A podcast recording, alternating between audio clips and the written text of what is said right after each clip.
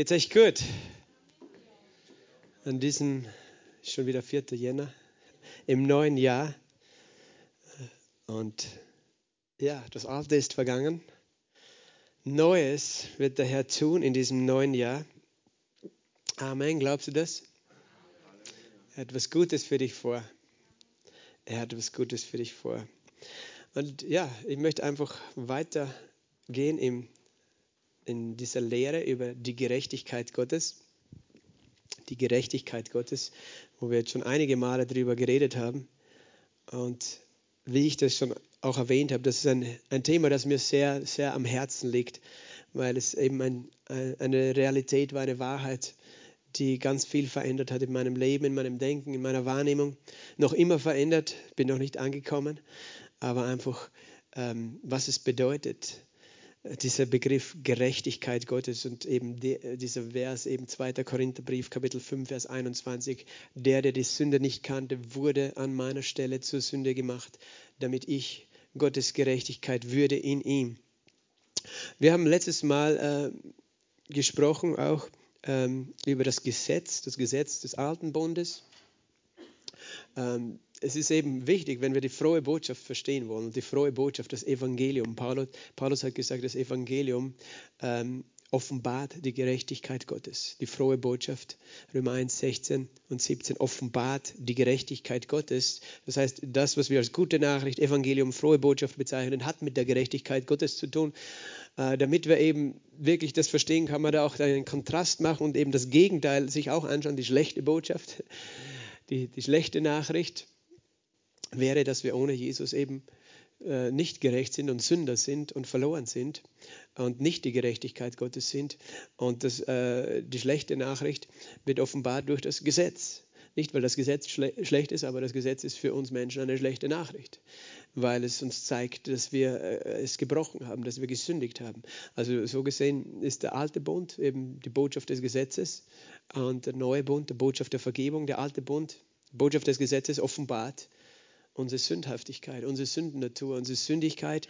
Und über das Gesetz haben wir eben geredet, eben, dass wir verstehen müssen, das Gesetz ist gut, aber dass wir nicht durch das Gesetz eben zur Rettung kommen, nicht durch das Gesetz gerechtfertigt werden sondern dass wir verstehen, das Gesetz ist für Sünder bestimmt, äh, für Gottlose, damit sie ähm, erkennen, was äh, der Standard Gottes ist und dass sie eben Vergebung brauchen. Und wir wollen da heute noch tiefer reingehen und, und ich schlage auf den Römerbrief, dritten Kapitel. Römerbrief ist eben äh, ein, ein, Schlüsselbrief für dieses äh, Verständnis von Gerechtigkeit. Römer Kapitel 3 und Vers äh, 21, äh, lesen wir ab Vers 20 nochmal zur Erinnerung und dann Vers 21. Darum aber aus Gesetzeswerken, also durch das, was wir tun, wird kein Fleisch, kein Mensch vor Gott gerechtfertigt werden nichts, was du tun kannst. Denn durch das Gesetz kommt die Erkenntnis der Sünde. Durch das Gesetz kommt die Erkenntnis der Sünde und das ist die, der, die schlechte Nachricht. Und jetzt kommt Vers 21, jetzt aber. Sag mal, jetzt aber. Jetzt aber, jetzt ist die Zeit, in der wir jetzt leben. Jetzt ist der, ist der Moment, seit Jesus auferstanden ist. Jetzt aber. Also es ist etwas völlig anderes. Jetzt aber ist ohne Gesetz, unabhängig von Gesetz, ohne dass das Gesetz sozusagen äh, da mitreden kann, Gottes Gerechtigkeit geoffenbart worden, bezeugt äh, durch das Gesetz und die Propheten. Interessant, hier heißt äh, diese neue Gerechtigkeit, die Gerechtigkeit Gottes, äh, die wir empfangen eben, äh, die ist ohne Gesetz geoffenbart worden, aber sie wird bezeugt durch das Gesetz. Äh, das Gesetz ist sozusagen ein Zeuge dafür, dass es gilt. Das ist interessant. Das ist nämlich, es ist deswegen für mich ein wichtiges Thema, weil Gott möchte, dass du sozusagen gemäß seinem Wort, gemäß seinem Gesetz eine Sicherheit, eine Gewissheit hast über diese Gerechtigkeit. Dass es nicht nur etwas ist, was schön klingt, sondern dass du äh, es gesetzmäßig, logisch nachvollziehen und verstehen kannst, dass das nicht irgendwie äh, so ist, eben im Sinn von, da ist das Gesetz, aber okay, Gott drückt jetzt irgendwie seine zwei Augen zu und, und, und er ist trotzdem gut zu mir. Aber wie genau verstehe ich nicht und darum bin ich mir eigentlich auch nicht gar nicht sicher, wenn es darauf ankommt. Oder er hat irgendwie meine Sünden unter den Teppich gekehrt. Nein, er hat gesetzmäßig gehandelt. Und das, das ist wichtig zu verstehen. Das heißt, es gibt eben einfach die Seite natürlich des, des Glaubens, aber, aber Gott gibt uns auch das Gesetz. Und das war für mich eben so wichtig, dass ich Gewissheit habe. Warum kann ich mir sicher sein, dass Gott mich heute gerecht nennt? Das, äh, nicht nur allgemein ja wegen Jesus, sondern auch gemäß dem Gesetz. Weil wenn ich sonst die Bibel lese, ja, dann bin ich irritiert. Wenn ich Dinge lese im Gesetz, dann können mich die wieder verunsichern. Bin ich jetzt wirklich sicher, dass ich gerecht bin, dass, dass Gott mich also gerecht erklärt oder nicht? Ja, Jesus hat alles gut gemacht, also bist du gerecht, aber dann liest du eben, ja, du sollst so und sollst so nicht und dann denkst du, okay, aber da habe ich nicht immer alles richtig gemacht, kann ich jetzt das wirklich für mich nehmen? Und um das geht es letztlich, um diese Gewissheit, um diese Gewissheit, die du hast, weil das ist eben das, was den Unterschied macht, ob du einen allgemeinen Glauben hast, der, der halt ein bisschen schwammig ist. Aber äh, ja, in der Regel vielleicht funktioniert das dann, aber wenn es darauf ankommt, wenn, wenn schwierige Zeiten kommen, wenn Probleme kommen, wenn du selber äh, fällst, wenn du äh, hinfällst sozusagen, dann ist die Frage sozusagen, äh, was ist jetzt in meinem Herzen? Und wie gesagt, ich habe das schon oft gesagt, manchmal denken wir, wir glauben oder wir wissen oder wir haben schon verstanden, aber oft kommt erst nur in schwierigen Situationen unser Innerstes, unser Herz zum Vorschein, was wir wirklich glauben. Und ich weiß, Gott möchte das eben so tief in unser Herz einpflanzen, diese Wahrheit, dass wir gerecht sind. Also ähm, jetzt ist ohne Gesetz Gottes Gerechtigkeit geoffenbart worden. Die Bibel nennt eigentlich zwei Arten von Gerechtigkeit. In der Bibel gibt es zwei Arten von Gerechtigkeit. Und ich kann das einfach mal vorweg einmal sagen. Es gibt eben menschliche Gerechtigkeit, ein menschliches Verständnis von Gerechtigkeit oder Gerechtigkeit, die du eben als Mensch durch das, was du tust, erlangst. Und dann gibt es Gottes Gerechtigkeit, die, nicht, äh, die nichts mit deinen Werken zu tun hat, sondern mit seinem Werk zu tun hat. Das eine ist die Gerechtigkeit, die auf deinen Taten gründet. Das andere ist die Gerechtigkeit, die durch Glauben an Jesus Christus kommt. Und da gibt es eben auch ein paar Bibelverse. Ich zeige euch ähm, ein paar Schriftstellen. Lasst uns aufschlagen, Römerbrief Kapitel 9, Vers 31. Da steht folgendes. Ähm, Vers, Vers 30 lese ich schon. Ähm, was wollen wir nun sagen? Dass die Nationen, die nicht nach Gerechtigkeit streben, Gerechtigkeit erlangt haben, eine Gerechtigkeit aber, die aus Glauben ist. Hier stellt er diese zwei Gerechtigkeitsarten gegenüber. Er sagt, Nationen, Heiden, die gar nicht interessiert waren, gottesfürchtig zu leben, so wie das Volk Israel, die äh, haben Gerechtigkeit erlangt Allerdings die, nur die gläubig geworden sind, aber in dieser Zeit sind eben viele aus den Heiden gläubig geworden. Eine Gerechtigkeit aber, die aus Glauben ist. Und das ist eben der eine Begriff, Gerechtigkeit aus Glauben. Und dann steht weiter, Vers 31, Israel aber, das einem Gesetz der Gerechtigkeit nachstrebte, ist nicht zum Gesetz gelangt. Und das ist eben das Paradoxe, weil Israel, das Volk Gottes, allgemein haben sie sich bemüht, ähm, Gottes Gesetz zu erfüllen, auch wenn sie es eben oft auch gebrochen haben. Aber sie strebten danach, vor Gott gerecht zu sein, gemäß dem, der Religion, dem Gesetz, das sie von Gott selber empfangen haben. Aber genau die, die eben versucht haben, durch das Gesetz gerecht zu werden, haben nicht eben, äh, sind nicht zum Gesetz gelangt. Warum? Weil es nicht aus Glauben, sondern aus Werken geschah. Und das ist eben diese, das, diese, dieses Paradox, dass Gott dieses Gesetz gibt, aber letztlich das Gesetz uns blind macht dafür, dass wir eigentlich unsere eigenen Fehler nicht sehen und nicht verstehen, dass wir nicht durch unsere Werke, sondern nur durch Glauben gerechtfertigt werden können. Und weiter unten im Römer 10 steht dann folgendes ähm, äh, in Vers 1 bis 3. Brüder, das Wohlgefallen meines Herzens und mein Flehen für sie, für das Volk Israel ist es, zu Gott ist, dass sie errettet werden. Paulus betet als ein Jude, er ist ja selbst Jude, äh, und er fleht für sein Volk, dass sie errettet werden. Das ist interessant, das ist auch ein wichtiger Gedankengang, weil manchmal denkt man nur, weil jemand religiös ist, ist er errettet und kommt in den Himmel. Es gab viele religiöse Juden, weißt du, die gebetet haben zu Gott, die an den richtigen Gott geglaubt haben, aber aber sie werden nicht automatisch gerettet, sondern nur durch Glauben, den persönlichen Glauben. Und nicht durch eben, was sie als Religion haben. Denn ich gebe ihnen Zeugnis, dass sie Eifer für Gott haben. Aber nicht mit rechter Erkenntnis. Nur weil jemand Eifer für Gott hat, ist er noch nicht gerettet. Es gibt Menschen, die haben Eifer für Gott. Es gibt im Volk Israel wirklich, auch heute, es gibt ultraorthodoxe Juden, weißt du, die sind nur beschäftigt, äh, die Torah zu studieren und die Schriften zu studieren und im Tempel zu beten ähm, und die Welt wirklich äh, auf der Seite zu lassen. Die sind eifrig, Da denke ich, da bin ich überhaupt nicht eifrig im Vergleich. Ähm, wenn ich jetzt menschlich einfach das anschaue. Es gibt Menschen, die sind eifrig für Gott und es gibt natürlich auch in anderen Religionen Menschen, die sind eifrig, aber nicht mit rechter Erkenntnis. Eifer allein rettet niemanden. Eifer äh, generell, Eifer ist nicht schlecht, aber Eifer rettet niemanden. Weißt du? Du kannst eifern für Gott, du kannst versuchen, alles richtig zu machen und doch äh, nicht mit rechter Erkenntnis. Weil mein Volk kommt um aus Mangel an Erkenntnis, sagt Gott in Hosea 4, Vers 6. Menschen kommen um aus Mangel an Erkenntnis. Es gibt Menschen, die eifern so sehr, dass sie sich in die Luft sprengen für ihren Gott und glauben, dass sie dann im Himmel 70 Jungfrauen auf sie warten.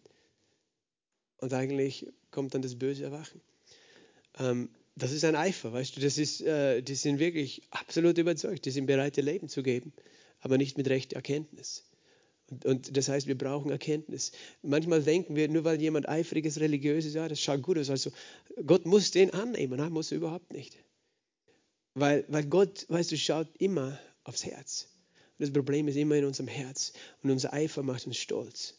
Und der Stolz ist das größte Problem. Das war das Problem Satans, der auch aus dem Himmel gefallen ist. Stolz ist das, was uns wegbringt von Gott. Stolz ist das, was unser Herz hart macht. Gott widersteht den Hochmütigen, aber den Demütigen gibt er Gnade. Also verstehe diesen, diesen Punkt, weil, weil es für uns manchmal so schwer zu verstehen ist. Und äh, wir, wir, das weil wir dann denken, okay, wenn Leute religiös sind in irgendeiner Weise, äh, dann wirkt Gott schon irgendwie, weil er sieht ja ihren Eifer. Ne? Eifer ohne rechte Erkenntnis ist nicht fruchtbar und nicht zielführend und führt nicht in, äh, zum Leben. Denn da sie Gottes Gerechtigkeit nicht erkannten, haben sie ihre eigene äh, und ihre eigene aufzurichten trachteten, haben sie sich der Gerechtigkeit Gottes nicht unterworfen. Weil letztlich, auch wenn wir eifrig sind, wir richten unsere eigene Gerechtigkeit aus und denken, schau Gott, das ist mein Maßstab, ich habe den eingehalten. Gott sagt, ja, aber dein Maßstab ist nicht mein Maßstab. Deine Gerechtigkeit ist nicht meine Gerechtigkeit. Nur weil du nach deinen eigenen Vorstellungen dich selbst für gerecht hältst, äh, bist du getäuscht. Äh, wir, das ist das, was Menschen tun. Das tun wir Menschen allgemein. Deswegen, weißt du, wir sind ja in unserer Kultur so weit, dass wir generell Gesetze so machen, dass wir alles rechtfertigen. Wir, wir, sagen einfach alles Mögliche, was früher moralisch verwerflich war. Es ist einfach richtig. Wir richten unsere eigene Gerechtigkeit auf und denken, nur weil wir jetzt die Gesetze ändern, ähm, was man alles darf, ob man jetzt eben äh, über äh, ja, alle möglichen Themen könnte man reden, Abtreibung und sonstige Themen. Nur weil du jetzt Gesetze änderst, wird es noch nicht richtig. Aber natürlich, der Mensch äh, fühlt sich dann bestätigt in seinem Gewissen, weil er sich denkt, ja, das ist, ist ja nichts gegen das Gesetz. Können, was weiß ich, manche Menschen sind dafür, Marihuana zu legalisieren und denken nur deswegen, weil es legalisiert ist, ähm, dann ist es richtig. Aber ich dir, was macht das nicht? macht das nicht, weil es macht deinen Kopf kaputt. Aber Jesus heilt heilt es wieder. Aber, aber ich sage, wir können, wir können Dinge gut nennen, äh, damit wir unsere eigene Gerechtigkeit aufrichten. Aber äh, weißt du, Gott wird auf seinem Thron sitzen bleiben und ist nicht beeindruckt, wenn wir unsere eigene Gerechtigkeit aufrichten. Aber er möchte, dass wir Erkenntnis haben. Darum gibt er uns ja sein Wort und seinen Heiligen Geist, dass wir nicht unsere eigene Gerechtigkeit aufrichten, sondern uns der Gerechtigkeit Gottes unterwerfen. Und das ist eigentlich ein, wirklich auch ein ja, eine große Überwindung für unser Fleisch. Das war für mich eine Überwindung. Weißt du, es war, als ich angefangen habe, die Bibel zu lesen, als ich gläubig geworden bin, da hat so vieles rebelliert gegen was da drinnen gestanden ist in meinem Fleisch. So, nein, eigentlich will ich das aber nicht glauben, weil es gefällt mir nicht. So, ich, ich mag meine eigenen Werte, Wertvorstellungen, Standards haben. Ähm, und natürlich, weißt du, mein Gott, Gott ist nicht beleidigt, wenn ich mich wie ein kleines Kind benehme. Äh, aber er meint ja gut mit mir. Und letztlich muss ich mich entscheiden und habe mich entschieden, okay Gott, ich unterordne mich unter dein Wort. Ähm, ich unterwerfe mich deiner Gerechtigkeit, auch wenn ich meine eigene Meinung habe, aber meine Meinung bringt mich nicht in den Himmel. Meine Meinung rettet nicht äh, mein Leben, aber nicht nur das, meine Meinung hat in dem Fall auch nicht meine Ehe und meine Familienordnung gebracht. Meine Meinung hat mir nicht geholfen, sondern Gottes Wahrheit hat mir geholfen. Gottes, äh, Gottes Liebe hat mir geholfen. Die, meine Meinung ja, wir haben alle gerne unsere Meinungen, oder? Über alles. Aber am Ende des Tages ist nicht meine Meinung das, was zählt, sondern das, was Gott sagt, ist das, was mir Leben gibt. Und, und das hat mit Demut zu, zu tun eben. Sie haben sich der Gerechtigkeit Gottes nicht unterworfen. Und das müssen wir erkennen, dass Gott, äh, ja, das klingt vielleicht brutal, unterwerfen, aber, aber in dem Fall, weißt du, es gibt eine Religion, deren Name eigentlich bedeutet Unterwerfung. Ähm, aber das ist nicht eine Zwangsunterwerfung, sondern es ist eine Unterwerfung im Sinn von, ich glaube dir, ich vertraue dir, du meinst es gut mit mir, du weißt es am besten, du willst mein Gutes, du rettest mich, du hilfst mir, du heilst mich. Und er hat es ja demonstriert. Gehen wir auch zu einem anderen Bibelvers im Philipperbrief, Kapitel 3. Philipperbrief, Kapitel 3 redet auch Paulus von diesem Thema. Und ab Vers 4 sagt Paulus folgendes: Ich könnte Vertrauen haben auf Fleisch. Und er meint auf sein äußeres Werk, auf sein, wie er gelebt hat, auf sich selbst, obwohl auch ich Vertrauen äh, auf Fleisch haben könnte, wenn irgendein anderer meint, auf Fleisch vertrauen zu können, auf wer er ist, was er alles tut, wie, wie gut er nicht ist, dann ich noch mehr. Also ist schon ganz schön kühn, dass er das sagt, oder? Also wenn wer sagen kann, ich habe es äh, gut gemacht, dann ich noch mehr. Aber er macht dann einen Punkt. Wir sehen es dann später. Er sagt, beschnitten bin ich am achten Tag vom Geschlecht Israel, äh, vom Stamm Benjamin, Hebräer von Hebräern. Also ich bin ein Jude, ich bin beschnitten, ich habe immer im jüdischen Gesetz gelegt und dann dem Gesetz nach ein Pharisäer. Das war die strengste Sekte, also Sekte nicht im Sinn von äh, wie wir das verstehen, aber Splittergruppe unter den religiösen Juden, äh, die eben wirklich auf Punkt und Beistrich versucht haben, ganz genau nach dem Gesetz zu leben. Äh, also nicht eben jemand, der sagt, okay, das nehmen wir nicht so ernst, wir machen unser eigenes Ding draus, sondern er hat ganz genau ernst genommen, diese Gebote des Judentums, diese 613 Gebote. Dem Eifer nach war ich ein Verfolger der Gemeinde. Er war so eifrig, dass er bewiesen hat, er kämpft für seinen Gott, er, er er bring, bringt Menschen eben, die, die gegen diese, dieses Gesetz in seinen Augen eben waren, das waren ja die Christen, ins Gefängnis. Er war ein Verfolger der Gemeinde, so eifrig war für Gott. Der Gerechtigkeit nach, die im Gesetz ist, untadelig geworden. Und das ist eben, da dürfen wir jetzt nicht verwirrt sein. Das heißt, du kannst äußerlich gesehen nach dem Gesetz untadelig sein, aber diese Art von untadelig hat nicht damit zu tun, ob du innerlich gerechtfertigt bist, ob deine Sünden vergeben sind, sondern er sagt einfach, ich habe alle Gesetze gehalten, aber es ist ein äußeres Halten des Gesetzes. Weil Jesus hat ja gesagt, du kannst äußerlich deine Gesetze halten. Aber ich sage dir, wenn, also du sagst, ich sage, ihr habt gehört, du sollst nicht töten, aber ich sage dir, wenn du deinem Herzen deinem Bruder fluchst, hast du einen Mord begangen. Oder ihr habt gehört, du sollst nicht Ehe brechen, aber ich sage dir, wenn du mit deinen Augen eine Frau lüstern anschaust, hast, hast du die Ehe gebrochen. Und Jesus sagt, es gibt auch ein inneres Brechen des Gesetzes. Aber eben äußerlich gesehen hat er immer alles richtig gemacht. Das heißt nicht, dass sein Herz in Ordnung war. Aber wenn du ihn von außen betrachtet hättest, wäre er nach der Gerechtigkeit des Gesetzes als untadelig vor Gott gestanden. Und dann sagt er folgendes, Vers 7. Also so ein religiöser, eifriger Mensch war. Er hat immer den Sabbat gehalten, er war zu den Gebeten im Tempel und sonst wo, bei den Festen. Und dann sagt er, was immer mir Gewinn war, habe ich um Christi willen für Verlust gehalten. Und er hat gesagt, das alles habe ich aufgegeben. Er war ein angesehener Pharisäer. Weißt du, er hatte auch eine Position. Er, er sagt es woanders. Er hat dann in der Schule des Gamaliel, da war einer der, der führenden Rabbiner seiner Zeit, eben ein ganz weiser Schriftgelehrter, äh, der eben angesehen war. Bei dem hat er gelernt und sozusagen, dann hat man zu dir aufgeschaut, so, weil er hat in Harvard studiert sozusagen. Und ähm, er war wer, er war gebildet. Und hat eine Position gehabt und hat die Schrift gekannt, der hat sie ja zitieren können und, und verstanden, jetzt wie ein Jude das verstehen kann und, und war eifrig für seinen Gott, aber das alles war bereit wegzuschmeißen, aufzugeben, loszulassen. Was immer mir Gewinn war, das habe ich um Christi willen für Verlust gehalten. Ja, wirklich, ich halte auch alles für Verlust um der unübertrefflichen Größe der Erkenntnis Christi Jesu, meines Herrn willen um dessen Willen ich alles eingebüßt habe und es für Dreck halte, damit ich Christus gewinne. Weißt du, er war zwar äußerlich gesehen, hätte er zufrieden sein können, wow, was für ein guter Mensch bin ich. Ich mache alles, was Gott sagt in seinem Wort, aber war innerlich leer. Er hatte keine Beziehung mit diesem Jesus. Er war alleine. Er, er, wusste eigentlich, dass in seinem Herz auch Hass, Bitterkeit, Wut und so Dinge waren. Das sieht man ja, weißt du, er war wütend. Äh, schnaubte Wut heißt es gegen die Gemeinden, äh, gegen die Christen. Er war, da, war, da war kein Frieden in seinem Herzen. Das heißt, du kannst noch so eifrig sein, das macht dich nicht voll. Und das, das war der Grund, als Jesus ihm begegnet ist, dort auf dieser Straße nach Damaskus.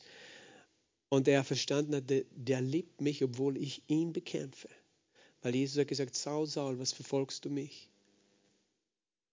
Und eigentlich hat er sich gedacht, ja, ich verfolge nur diese Ketzer, diese Irrlehrer, diese Christen. Und Jesus hat das sehr persönlich genannt, genommen, weißt du. Wenn jemand dir gegen dich was sagt, weil du ein Kind Gottes bist, dann nimmt Jesus das persönlich. Wenn jemand gegen seine Gemeinde kämpft, nimmt Jesus das persönlich. Er identifiziert sich mit seiner Gemeinde. Das ist der Grund, warum ich nicht schlecht über Gemeinde reden möchte und schon gar nicht auch nicht über andere Gemeinden.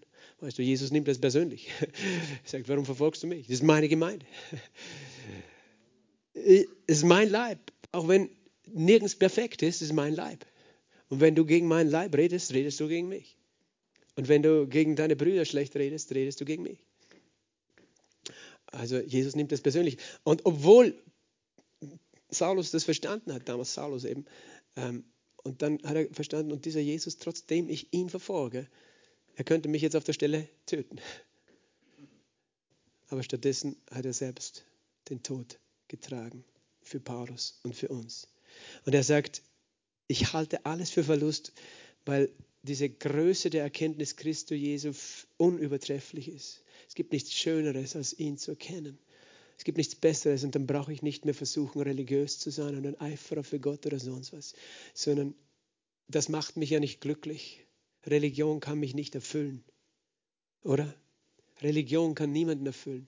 Egal was deine Religion ist, es kann dich nicht erfüllen. Du kannst religiös, und weißt du, du kannst es sein in einer traditionellen Religion oder Kirche oder sonst wo, dass du einfach alles tust, was man halt so tut, aber du bist nicht erfüllt. Äh, du kannst es auch im New Age, in der Esoterik, kannst alle möglichen Dinge machen, die man halt so machen kann, Rituale und Meditationen, aber das kann dich nicht erfüllen. Aber Jesus kann dich erfüllen. Amen. Und weißt du, wir müssen aufpassen und ich lehre auch deswegen darüber, weil wir wollen auch als Kinder Gottes, die wir jetzt an Jesus geglaubt haben, wir wollen nicht religiös leben im Sinn von, dass wir versuchen, alles richtig zu machen und glauben, das erfüllt uns. Herr, nichts, was du als Christ machst, kannst dich, kann dich erfüllen, nur Jesus kann dich erfüllen. Er selbst kann dich erfüllen und alles, was wir tun, tun wir dann aus ihm heraus, aber die Erfüllung muss vorher sein und nicht nachher. Er erfüllt uns um der unübertrefflichen Größe äh, der Erkenntnis Christi Jesu, meines Herrn willen, um dessen Willen ich alles eingebüßt habe und es für Dreck halte. Weißt du, das Wort, das dort steht, ist eigentlich äh, Dunk, Mist, Kuhmist sozusagen, äh, Kacke. Ich halte das alles für Dreck. Alles, was ich vorher gedacht habe zu sein, wer ich bin, damit ich Christus gewinne.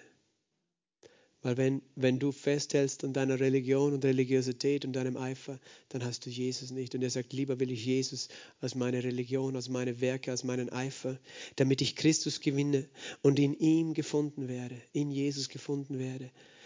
Wie? Indem ich nicht meine Gerechtigkeit habe, das heißt, indem ich nicht beharre auf das, aber ich glaube doch, dass ich gerecht bin, weil ich, ich habe mich immer bemüht und ich hab, war immer ein guter Mensch und, und so weiter. Ich habe nicht meine Gerechtigkeit. Ich vertraue nicht auf, wer ich war oder was ich gemacht habe, die aus dem Gesetz ist. Siehst du, das sind die zwei Arten der Gerechtigkeit.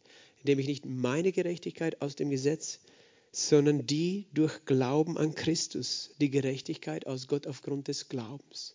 Das ist die andere Art von Gerechtigkeit, indem ich diese Gerechtigkeit habe, die, die man nur durch den Glauben an Christus hat, indem ich die Gerechtigkeit durch den Glauben an Christus, die Gerechtigkeit aus Gott aufgrund des Glaubens habe, um ihn und die Kraft seiner Auferstehung und die Gemeinschaft seiner Leiden zu erkennen, dem ich seinem Tod gleichgestaltet werde könnte man noch sehr tief jetzt reingehen, aber ich möchte heute bei diesem Thema bleiben, diese zwei Arten von Gerechtigkeit. Siehst du, er stellt sie hier uns gegenüber, unser lieber äh, Paulus.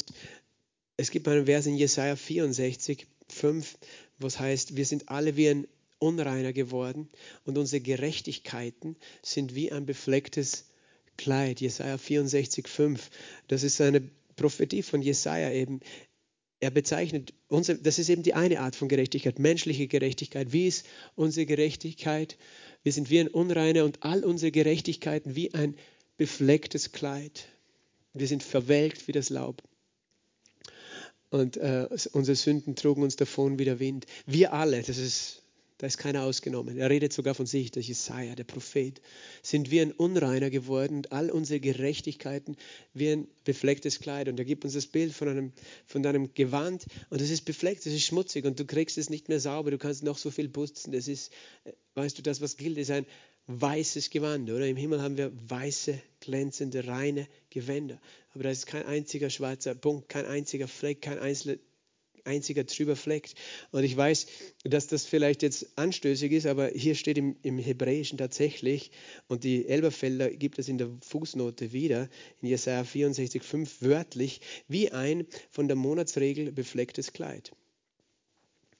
Das ist, was eigentlich dieser Vers bedeutet. Und das, ist, äh, das soll jetzt nicht irgendwie anstößig sein, aber wir müssen das verstehen aus der Sicht eines Juden, weil eine Frau, während sie ihre Tage hatte, äh, unrein war. Äh, diese Blutung sozusagen. Das heißt, sie musste, äh, äh, man durfte nicht berühren in dieser Zeit und sie musste sich absondern für diese Zeit. Das war einfach so im, im, im jüdischen Gesetz. Und, und eben hier sagt er eben, unsere Gerechtigkeiten sind wie ein permanent beflecktes Kleid. Weißt du, das ist etwas, das kommt von innen, unsere Ungerechtigkeit. Das hat Jesus eben gesagt weil Jesus einmal gefragt wurde, sozusagen, wenn, warum, äh, von den Pharisäern, warum essen deine Jünger nicht mit ungewaschenen, äh, essen sie mit ungewaschenen Händen? Und Jesus hat gesagt, weißt du nicht, was in den Menschen hineingeht, macht ihn unrein, sondern was aus dem herauskommt, macht ihn unrein. Aus dem Herzen kommt hervor ähm, eben Unzucht, Mord, Diebstahl, böses Reden, Lästerungen, Habsucht. All das kommt aus dem Herzen hervor und das verunreinigt den Menschen. Jesus wollte den Menschen erklären, dass sein Problem in seinem Herzen ist und dass aus unserem Herzen immer wieder ein Ausfluss von Dingen sind, die nicht rein sind. Und wir können es nicht einmal stoppen. Und das ist ja der Punkt. Weißt du, und deswegen sage ich, es soll jetzt niemand falsch verstehen. Das ist ja, es ist einfach so, sind Menschen geschaffen. Ähm, eben diese monatliche Periode, das ist jetzt nichts Böses per se oder so, aber es ist hier verwendet als ein Bild dafür, dass aus uns eben Unreinheit fortwährend hervorkommt. Und das ist, das ist ja auch, wenn du an diese Geschichte denkst von dieser blutflüssigen Frau, da gibt es ja eine Geschichte, die war zwölf Jahre blutflüssig. Das heißt, diese Frau hatte nicht nur sieben Tage oder so im Monat ihre Periode, sondern sie hatte permanente Blutungen. Zwölf Jahre lang. Erstens schwächt das ja den Körper total. Ähm, aber zweitens war sie permanent unrein. Und drittens, weißt du, kann so ein Mensch ja auch keine Kinder empfangen. Kommt noch dazu, das ist nämlich auch der Gedanke dahinter, Gott möchte, dass wir fruchtbar sind. Und so ein Mensch eben, der, der leidet. Äh, und diese Frau sozusagen, sie ist zu Jesus gekommen, weil die Ärzte konnten ihr nicht helfen. Kennt ihr die Geschichte in Markus 5?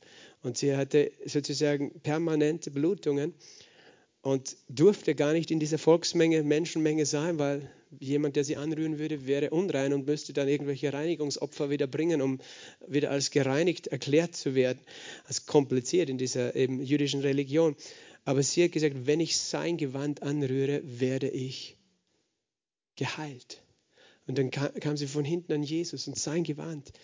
Weißt du, er ist der Einzige, der dieses Gewand trug, das rein war. Er war der Einzige, der eine Weste Weste hat, weil er war der Einzige, der nie gesündigt hat. Und sein Gewand repräsentiert seine Gerechtigkeit.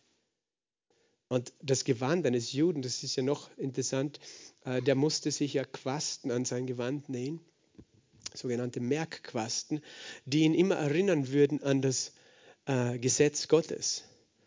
Und es steht in einer dieser Überlieferungen eben, von dieser Frau, wenn ich nur die Quaste, den Saum oder die Quaste seines Gewandes anrühre, werde ich geheilt. Und das Bild, das, das Gott uns gibt, ist einfach, Jesus, sein Gewand ist rein und Gerechtigkeit. Unser Gewand, menschliche Gerechtigkeit, ist eben beschmutzt, ist unvollkommen und kann vor Gott nicht bestehen. Aber wenn du sein Gewand, seine Gerechtigkeit, eben seine Quaste, das eben das Gesetz, das er gehalten hat, wenn du das anrührst, dann kommt seine Gerechtigkeit auf dich, dann kommt seine Reinheit auf dich. Und es geht hier nicht nur um eben ein äußeres Gewand, sondern es geht um unser Herz. Dann reinigt mich seine Gerechtigkeit. Und das ist ja mit dieser Frau geschehen, in dem Moment, als sie Jesus angerührt hat. Bei ihr war es ein körperliches Problem, aber diese Geschichte ist ein prophetisches Bild für uns Menschen. In dem Moment, wo sie ihn angerührt hat, wurde äh, versiegte, die Quelle des Blutes heißt es, und sie war geheilt in einem Augenblick. Und das ist eben menschliche Gerechtigkeit. All die Ärzte konnten ihr nicht helfen. Alles, was du tust, kann nicht verändern, dass aus deinem Herzen Dinge hervorkommen, die ungerecht sind. Auch wenn du äußerlich versuchst, alles richtig zu machen, aus deinem Herzen kommen ungerechte Dinge hervor. Aber wenn du Jesus anrührst im Glauben, verändert er dein Herz in einem Augenblick. Und er gibt ein neues Herz, ein gerechtes Herz, aus dem nichts Unreines hervorkommt. Aus dem Innersten eines Gläubigen kommt nichts Unreines. Wenn du als Gläubiger sagst, aber ich habe noch immer ein Problem mit, mit Dingen, die eben in meinem Leben nicht richtig sind, dann kommt es nicht mehr aus deinem Herzen. Dann kommt es zwar aus deinem Fleisch, aus deiner Seele, aber nicht aus deinem Innersten, nicht aus deinem Geist. Weil dein Geist, du bist geschaffen in Gerechtigkeit und Heiligkeit. Amen. Und das ist eben äh, diese Gerechtigkeit äh, aus Glauben. Gehen wir noch zu, zurück nochmal zu Römer 10. Römer 10 und Vers 4. Folgende, da steht, das Endziel des Gesetzes ist Christus. Das Endziel, das Ziel des Gesetzes ist nicht, dass du dadurch gerecht bist, sondern dass du bei Jesus ankommst, dass du sagst, nur er kann mich gerecht machen. Das Endziel des Gesetzes ist Christus. Jeden, der glaubt, wird er zur Gerechtigkeit. Jedem Glaubenden wird er zur Gerechtigkeit. Denn Mose beschreibt die Gerechtigkeit, die aus dem Gesetz ist, so, der Mensch, der diese Dinge getan hat, wird durch sie leben. Das ist die menschliche Gerechtigkeit, Werksgerechtigkeit. Der Mensch, der diese Dinge tut, wird durch sie leben. Die Frage ist, kann der Mensch das? Nein, eben nicht. Und dann stellt er dem gegenüber die Gerechtigkeit aus Glauben, aber sagt so, sprich nicht in deinem Herzen, wer wird in den Himmel hinaufsteigen? Das ist Christus herabführen. Was ist hier gemeint? Wer wird in den Himmel herab, heraufsteigen? Wer darf in den Himmel hinaufsteigen? Was sagt uns die Bibel, wer in den Himmel hinaufsteigen darf? Willst du wissen, was die Bibel sagt, wer in den Himmel hinaufsteigen darf? Psalm 15 sagt uns das. Herr, wer darf in deinem Zelt weilen? Wer darf wohnen auf deinem heiligen Berg? Der rechtschaffen wandelt, Gerechtigkeit übt und Wahrheit redet in seinem Herzen, nicht verleumdet mit seiner Zunge, kein Übel tut seinem Gefährten, keine Schmähung bringt auf seinen Nächsten, in dessen Augen der Verworfene verachtet ist und der die ehrt, die den Herrn fürchten, der hat es zum Schaden geschworen, es nicht ändert, der sein Geld nicht auf Zins gibt, kein Bestechungsgeschenk nimmt und so weiter. Und es redet eigentlich eben von Gerechtigkeit. Du musst alles richtig gemacht haben. Wer darf in den Himmel hinaufsteigen? Wer kommt in den Himmel? Ja, der alles richtig macht. Der Gerechte kommt in den Himmel. Aber die Gerechtigkeit aus Werken sagt, wer diese Dinge getan hat, wird durch sie leben.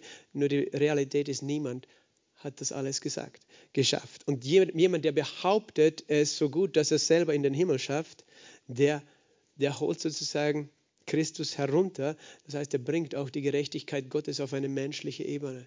Der sagt, weißt du, wenn ich gut genug bin, ja, das wird schon für Gott passen. Ich bin ein guter Mensch. Aber wenn wir so denken, dann, dann nehmen wir den Standard Gottes. Der Standard Gottes ist was? Wir haben gesagt, Vollkommenheit, oder? Und wenn wir sagen, ja, das kann er nicht so ernst nehmen, weißt du, es muss reichen, so wie ich bin, dann hole ich die Latte runter. Und dann, dann mache ich eigentlich die Gerechtigkeit Gottes klein. Und deswegen sagt die Gerechtigkeit des Glaubens, sprich nicht in deinem Herzen, wer wird es schaffen? Wer wird da so gut sein? Wir schaffen das schon, weil wir eigentlich immer, das ist, was menschliche Gerechtigkeit tut, sie holt den Standard runter. Und, und, und wir denken, ja, es passt schon so, weißt du, ich bin eh kein schlechter Mensch und richtig lügen tue ich auch nicht. Ein paar kleine weißt Unwahrheiten sagt ja eh jeder. Aber wir reden ja alle so, aber in Wirklichkeit, wir, wir holen den Standard Gottes runter und meinen, dass er dann schon damit zufrieden ist. Aber ich bin froh, dass es nicht so ist, weil ich wünsche mir Vollkommenheit. Und ich weiß, ich kann sie selber nicht erreichen, aber ich träume von einem Ort, und das ist der Himmel, wo niemand irgendwo das, den Standard runterholt, wo alles vollkommen ist. Das wollen wir ja, weil das sehen wir ja auf der Erde. Das führt zu nichts, weil der Standard sinkt immer tiefer, tiefer, tiefer, tiefer. Die Moral sinkt immer tiefer. Und deswegen sagt die Gerechtigkeit, sprich nicht, wer wird in den Himmel hinaufsteigen? Christus herabführen. Und dann sagt er noch weiter, oder wer wird in den Abgrund hinabsteigen? Das heißt, Christus auf, aus den Toten herausführen oder aus dem Sheol herausführen. Was bedeutet das? Also, du sollst das nicht sagen, steht hier. Wer wird sagen, wer steigt in den Himmel, in den, in den Abgrund hinab? Und das ist die andere Art und Weise, wie Menschen versuchen, gerecht zu werden. Entweder du versuchst, vollkommen zu sein und denkst, ich bin schon gut genug und ich schaff's selber in den Himmel. Oder du denkst, na, ich werde es einfach so machen, ich werde werd mich selber irgendwie bestrafen für meine Sünden. Und dadurch wird, wird, Gott mich auch irgendwie rechtfertigen. Ich muss büßen für meine Sünden. Ich muss mein Karma bezahlen, weißt du. Eine ganze Religion, die baut nur auf Karma. Äh, aber so, so wenn ich irgendwie für meine Schuld bezahle, dann werde ich auch gerecht. Und er sagt, sagt das nicht, weil dann würdest du Christus aus den Toten herausholen. Aber was er damit meint ist, du kannst nicht selber für deine Schuld bezahlen, weil dann sagst du auch, du könntest selber aus den Toten auferstehen. Aber weißt, der Lohn der Sünde ist der Tod. Und wenn du sagst, ich will bezahlen für meine Schulden, dann werde ich gerecht sein, sagt Gott, das ist ein Problem, weil wenn du bezahlst für deine Sünde, ist das der Tod. Und der Tod ist eine ewige Sache. Und es gibt kein Fegefeuer, das ist eine Lüge, natürlich, wissen wir. Es steht nirgends in der Bibel. Es ist nur eine Lüge, damit Menschen glauben, irgendwie geht schon, na, ich werde selber bezahlen für meine Sünden. Irgendwie. Aber das ist natürlich die extremste Form. Weißt du, es gibt ja Menschen tatsächlich, die, die sind getrieben sich selbst zu bestrafen. Für, die extremste Form ist dann der Selbstmord, weil sie denken, weil, weil die Last ihrer Schuld, oder äh, es ist ein Grund, es gibt natürlich verschiedene Gründe, aber ein Grund kann sein, dass Menschen einfach so unter der Last ihrer Schuld leiden, dass sie denken, es gibt für sie keinen Ausweg und, und sie haben auch gar nicht verdient zu leben oder es kann kein gutes Leben für sie geben, also müssen sie sich das Leben nehmen und sich selbst bestrafen. Aber das ist, das, weißt du, das macht niemandem gerecht, sich selbst zu bestrafen. Andere Menschen eben machen das durch Askese, durch Fasten, durch, durch eben Bußübungen. Martin Luther hat das auch gemacht, Selbstgeist Fesselungen und eben äh, auf den Knien da in Rom diese Stiege raufrobben oder pilgern.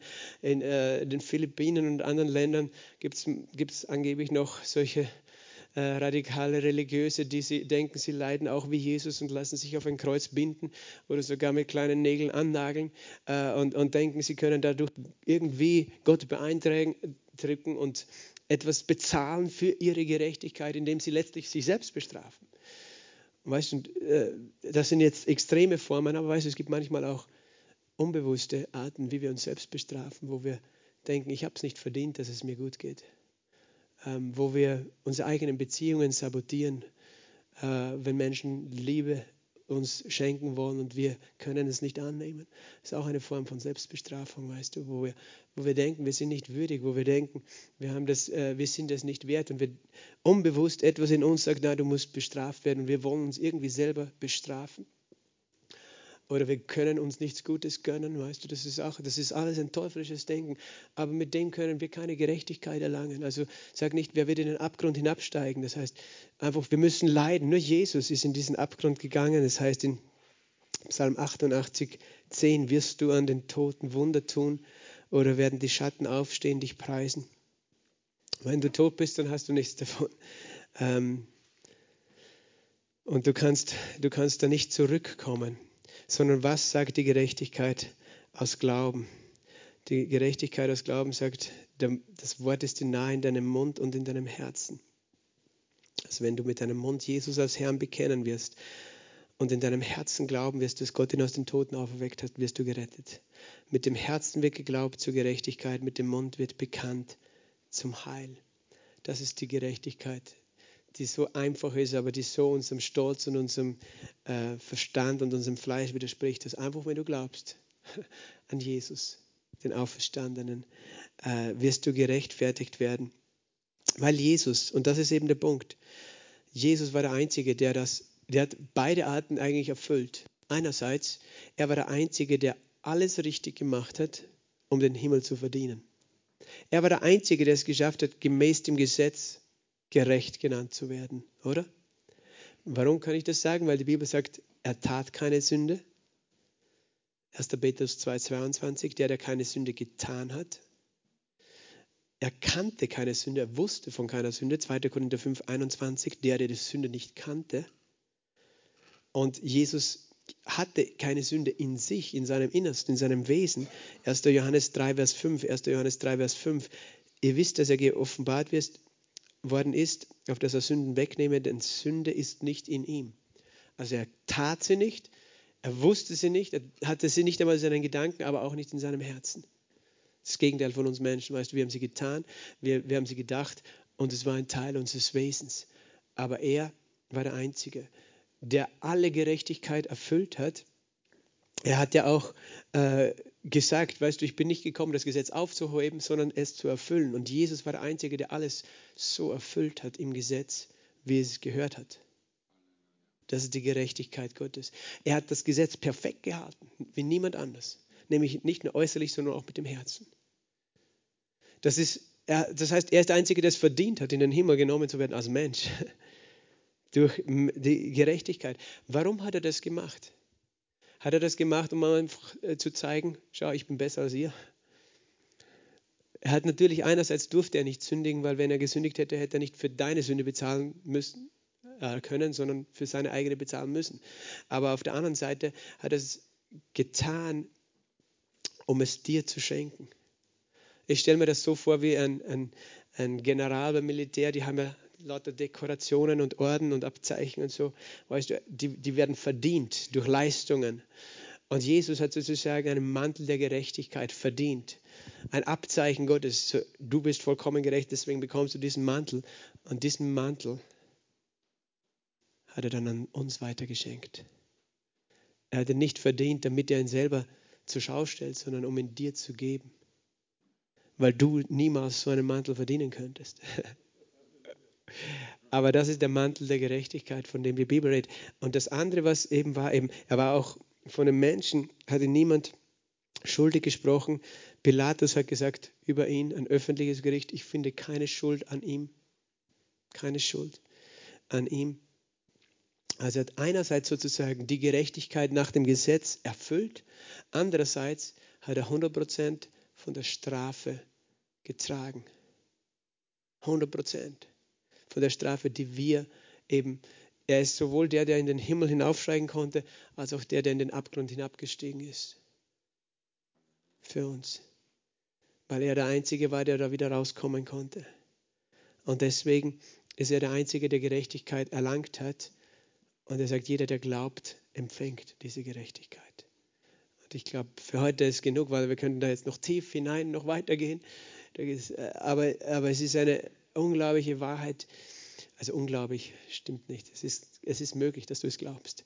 Aber es ist so schwer vorstellbar für unser Verstand. Deswegen dieses Wort kann, kann natürlich irritierend sein, aber es ist so großartig.